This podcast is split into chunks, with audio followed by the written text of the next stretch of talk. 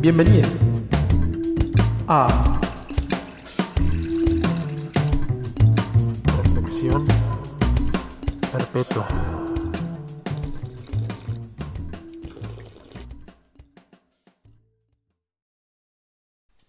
Muy buenos días, muy buenas tardes, muy buenas noches, dependiendo de tu característica horaria. ¿Cómo anda la gente? ¿Cómo andan los oyentes? Tanto tiempo. Bienvenidos a Reflexión Perpetua, aquellos que no conocen este podcast. Eh, mi nombre es Facundo Leiva. Y anteriormente les había prometido sacar un capítulo cada domingo. Y déjenme decirles que fallé, les he fallado. El anterior domingo no saqué una hosta. Eh, les explico, una breve explicación, tuve de mudanza. Así que eh, tuve que hacer, arreglar un par de cuentas, cositas más, así que ese domingo no pude subir un capítulo nuevo, pero bueno, hoy se recompensa todo y vamos a subir un capítulo dos veces, o sea, hoy sábado y mañana domingo se va a subir los, capítulos. Este capítulo que voy a hacer hoy de reflexión perpetua, vamos a reflexionar y vamos a agarrar o arrancar una cosa que dejamos en el anterior capítulo, así que les recomiendo que lo escuchen. Igual no, tiene mucha relación, pero eh, si quieren ponerle un poquito más de contexto, un pantallazo más general a lo que voy a hablar hoy, está bueno para que lo escuchen. Y si no, también no pasa nada, o sea, está absolutamente bien si no quieren escucharlo y escuchar solamente este. En el anterior capítulo yo eh, cerré con la que hablamos de los animales, no sé si se acuerdan, había cerrado con una pregunta acerca de qué ocurre si existirían otras, otras formas de comunicación que nosotros no, no podemos ver o no podemos escuchar o sentir. O hay otras formas de comunicación que con nuestros limitados sentidos, ¿sí? Eh, y no hablo de los cinco sentidos que tenemos, porque ya es algo muy desmentido eso. Eh, por la ciencia justamente, que no tenemos solamente cinco sentidos. Está bien que sean los principales como el gusto, el tacto, el oído, el olfato, lo que sea. Pero también hay otras formas de sentir. Eh, que también forma parte del ser humano, obvio, eso es obvio. Pero más allá de enredarnos con todas esas formas de sentir, yo lo que les quiero proponer hoy es que pensemos si existe eh, si existen otras formas de comunicación que nosotros no podemos escuchar. Y muchos de ustedes me dirán, sí, existe. Puede existir, o sea, los delfines se comunican por ultrasonido, lo que verga sea, las ballenas igual. Eh, y cuando me refiero a comunicación tampoco es que me refiero a habla, o sea, a algo que... a un idioma, por ejemplo. Eh, también me refiero a otra forma de ver, por ejemplo, los, algunos animales, como qué sé yo, el halcón o, algún otro bicho por ahí que ve otros colores, ¿no? Que escuchan diferente, otras frecuencias, que se les son más eh, el espectro de la luz o el espectro del sonido, eh, tienen tendencia a escuchar otras partes, ¿no? De la, de la, de la realidad, ¿sí? Y ahí te das cuenta de cómo si uno se pone a pensar eh, la gran diversidad en la que estamos en la que estamos parados, o sea, la gran complejidad de lo que estamos parados en este mundo. No sé si me explico. es una enorme complejidad y que nosotros estamos tan limitados a nuestro sentir, a nuestro cuerpo, y pensar que existe un exterior a nosotros que nos, nos es muy indiferente, o sea, nos es lo más extraño del mundo. Esa indiferencia se puede llamar, eh, si, lo, si hablamos de, otro ser vivo, ¿no? que es diferente, como decía en el anterior capítulo, un otro. El otro es aquel que es muy, resumidas cuentas, es un término antropológico. El otro es aquel que es incomprendido, o sea, que no, no sabemos cómo son sus reglas de juego, no sabemos cómo son eh, eh, sus formas, ¿no? Eh, qué tradiciones tiene, qué, cuál es su imaginario. Eh, y eso es un otro. y ahora extrapolemos, no, extrapolemos, extrapolemos, no, no.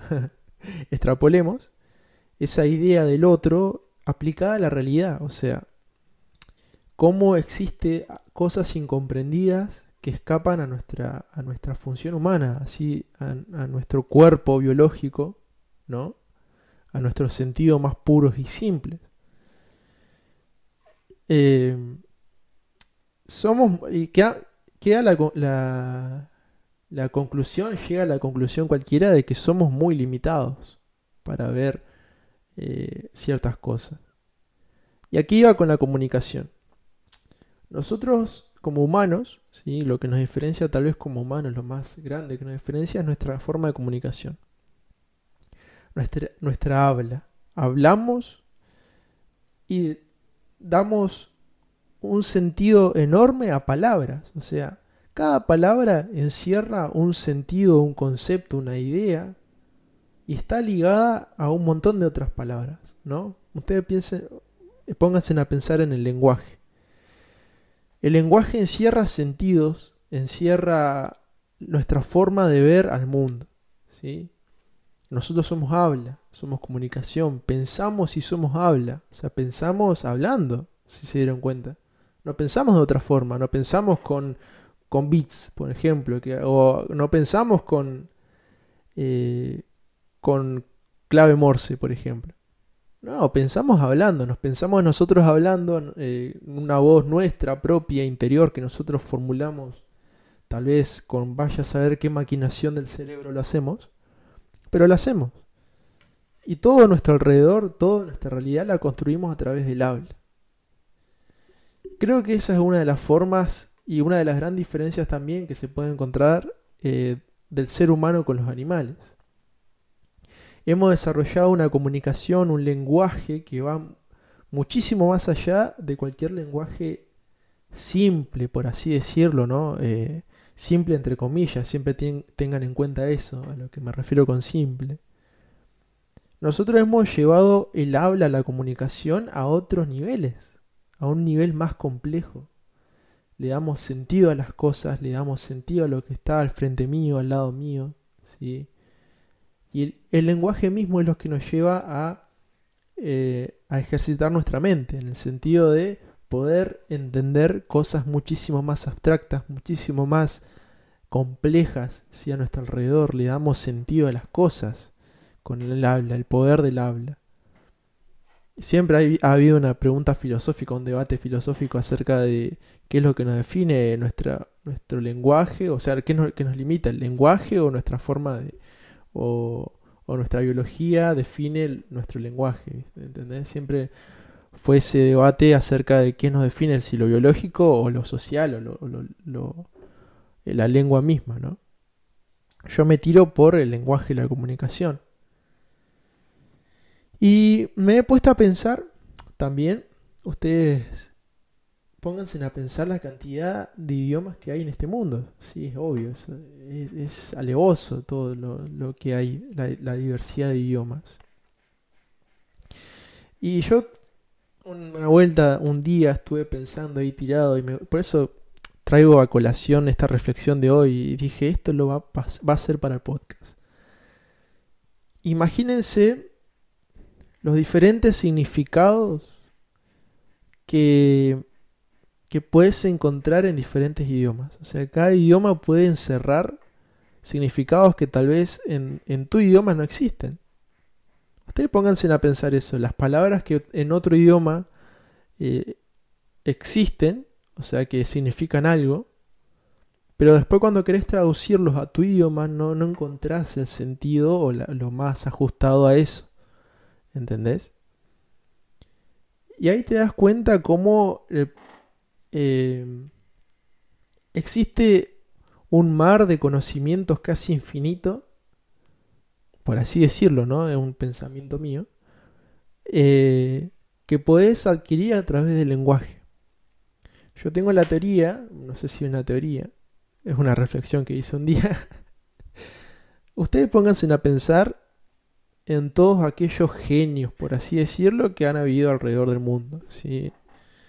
Eh, depende de cada uno que quiera catalogar como genio, eso es, eso es obvio, pero la mayoría si vos te pones a ver, hay un patrón en donde que cada uno de esos genios, por así entre comillas, siempre sabe hablar más de un idioma. Siempre sabe dominar un poquito más de un idioma. No te digo que, que, que sea siete idiomas lo que domine. No, tal vez domina el inglés. Por ejemplo, si hablas en español, tal vez domina el inglés. Y hay alguno que otro que puede dominar eh, otro idioma, más, más idiomas, tres idiomas, por ejemplo el alemán, qué sé yo, el francés. Pero siempre pasa algo muy raro, eh, esto lo he estado leyendo en internet. Eh, de aquellas personas que, que, saben hablar más idiomas, por ejemplo, en este caso dos, ponga, el inglés, piensan de otra forma.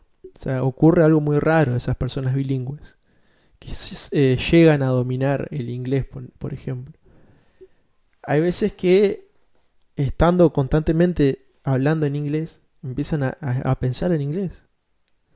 ¿No? Hay mucha gente que tal vez que domine mucho el inglés y ha estado en un entorno donde todos hablan inglés, empieza a pensar en inglés. Y a veces se le escapa algunas que otras palabras en inglés cuando empieza a hablar en español. ¿No? Y Imagínense la, amplitud de comunicación que logró con eso. O sea, la amplitud de sentidos que pudo agregar a su vocabulario, a su, a su forma de pensar. Como dijimos, nosotros somos habla. El ser humano es habla. Hablamos y le damos sentido a las cosas, como dije al principio. Imagínense dominar otros idiomas y manejar muchos más sentidos que escapan a tu lenguaje.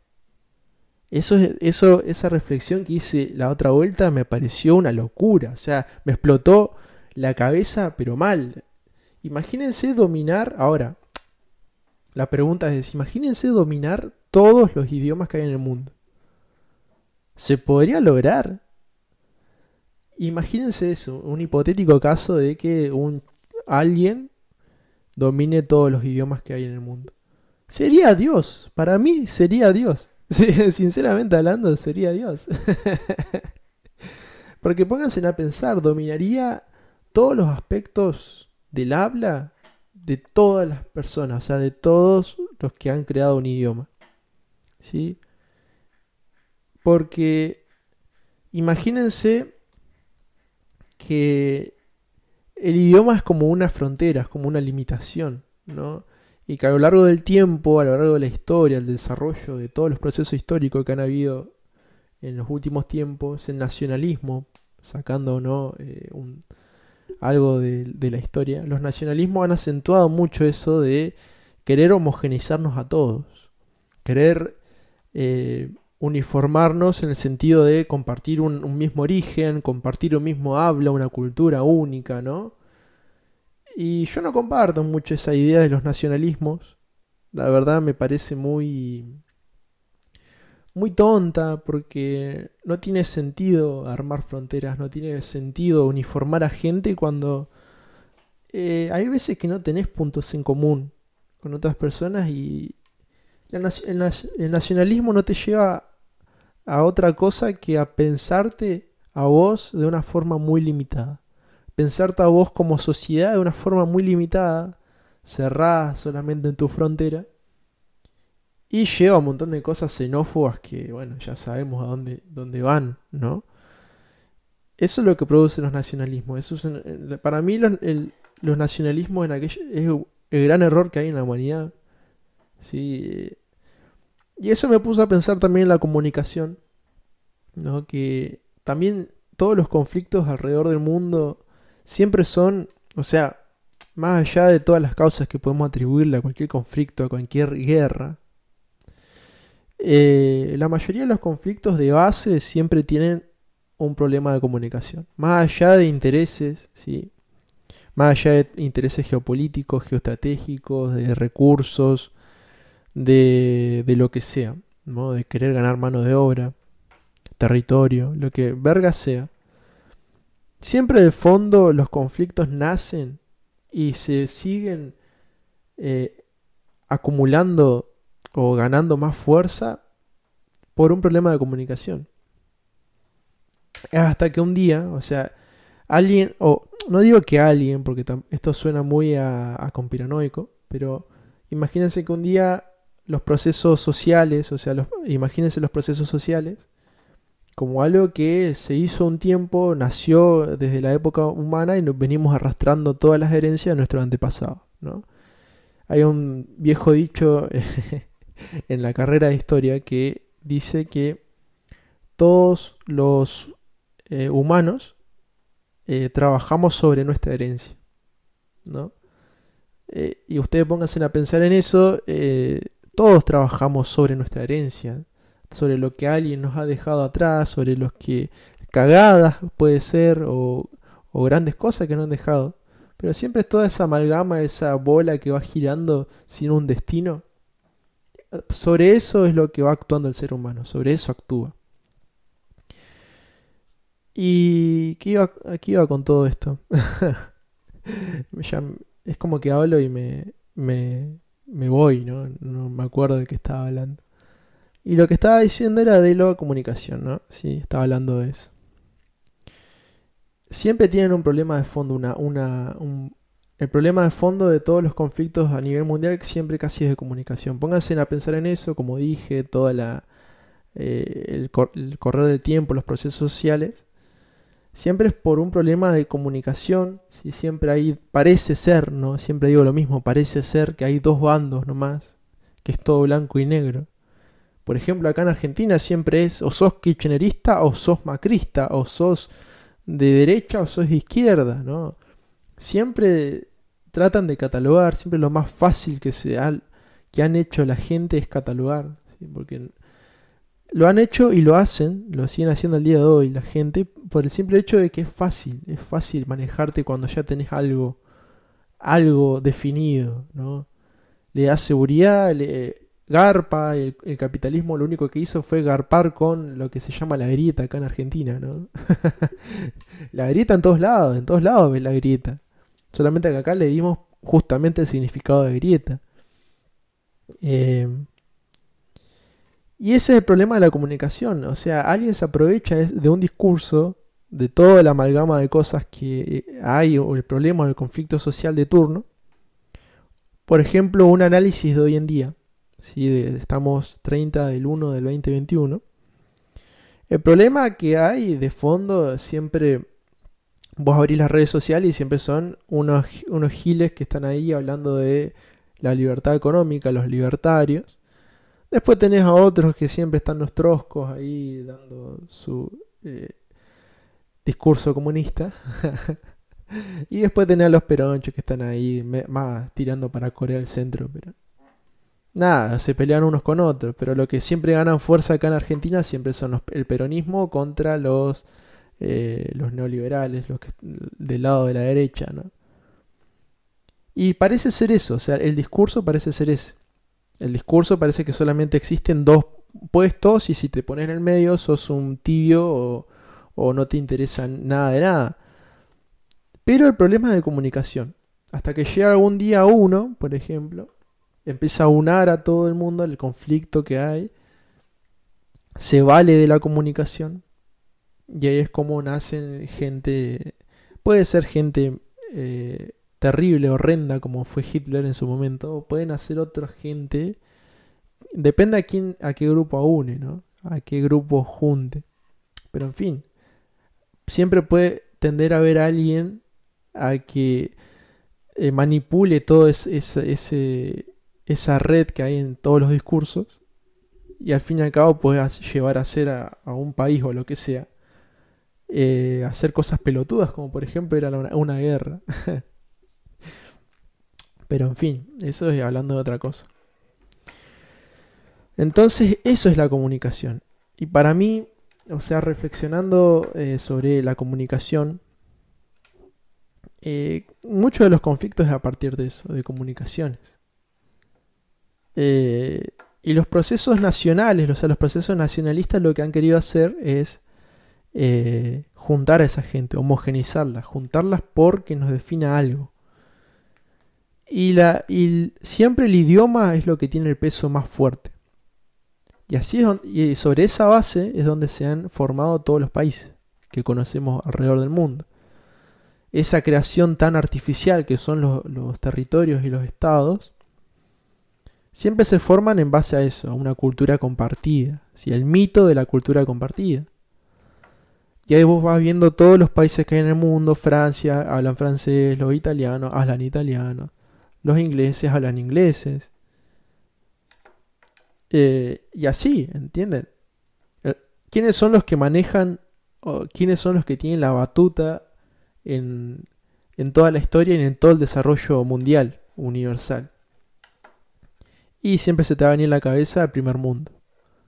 Primer mundo, vos ves al, primer mundo, como se ha dado a llamar, siempre están los mismos, los mismos países. Eh, toda Europa y después tenés eh, también a Estados Unidos que se, y ahora están saliendo otros, China, Rusia. Siempre se da la sensación como que esos países tuvieron un desarrollo uniforme, ¿no? Como que tuvieron un desarrollo y una cultura compartida, como realmente ellos dijeron. Y parece ser como que crecieron de una forma ordenada, casi escalonada, por así decirlo. Ellos fueron los que formaron el capitalismo, fueron los que le dieron rienda suelta a todas las relaciones de poder del capitalismo. Ellos explotaron todas las colonias habidas por haber. ¿Sí?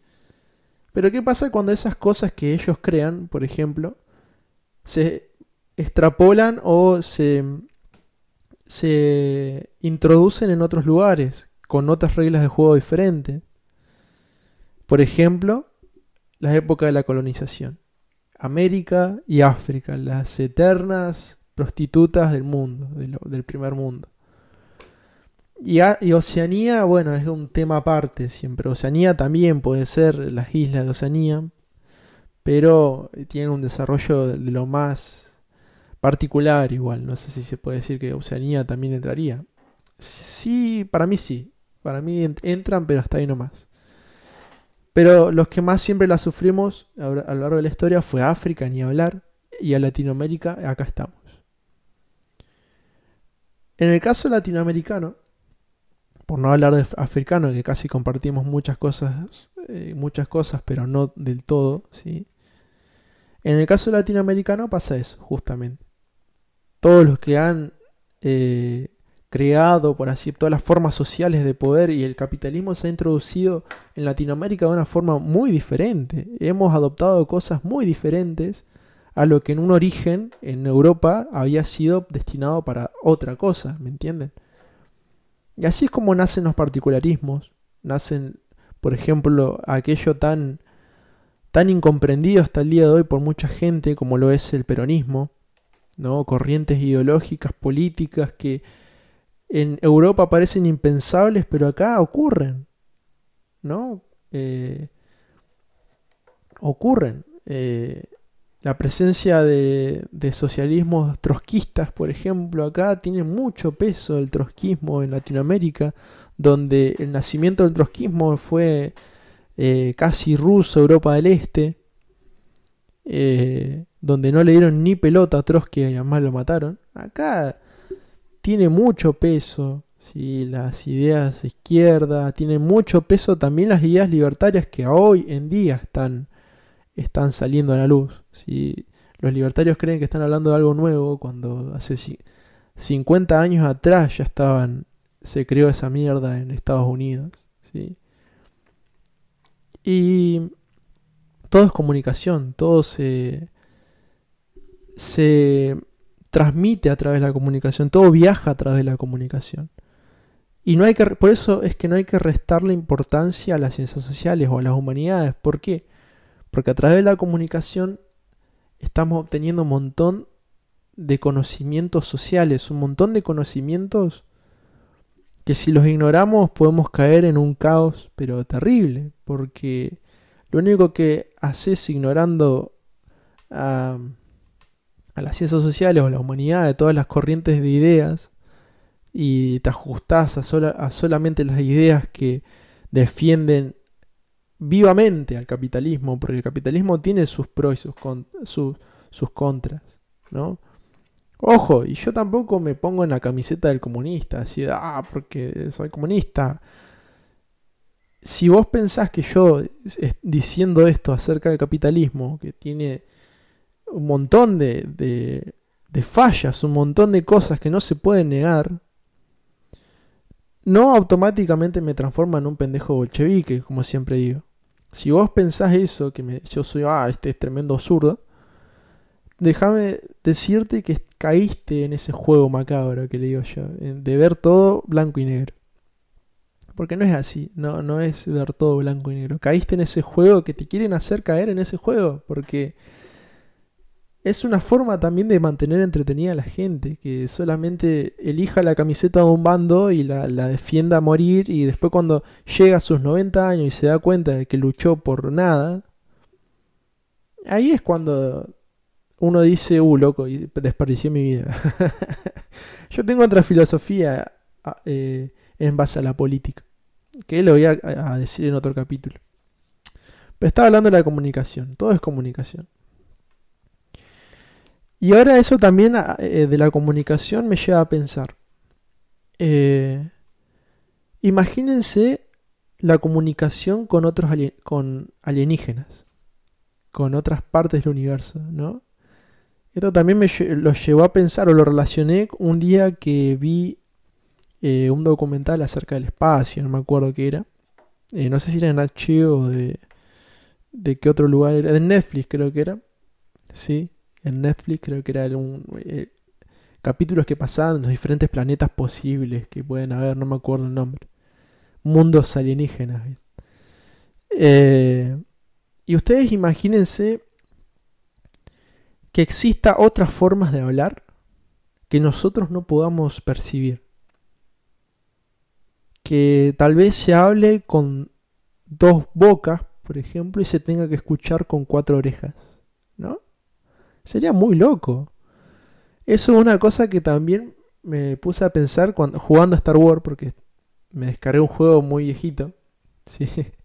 que me trae mucha nostalgia jugar ese juego, que se los recomiendo si quieren jugar un jueguito piola, que no es muy pesado, que es el Star Wars eh, Caballero de la Antigua República, el viejo, el viejito.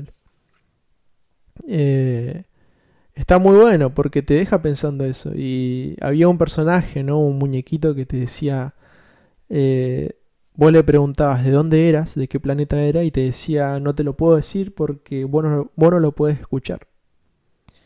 Eh, solamente te puedo decir mi planeta si tuvieras cuatro orejas.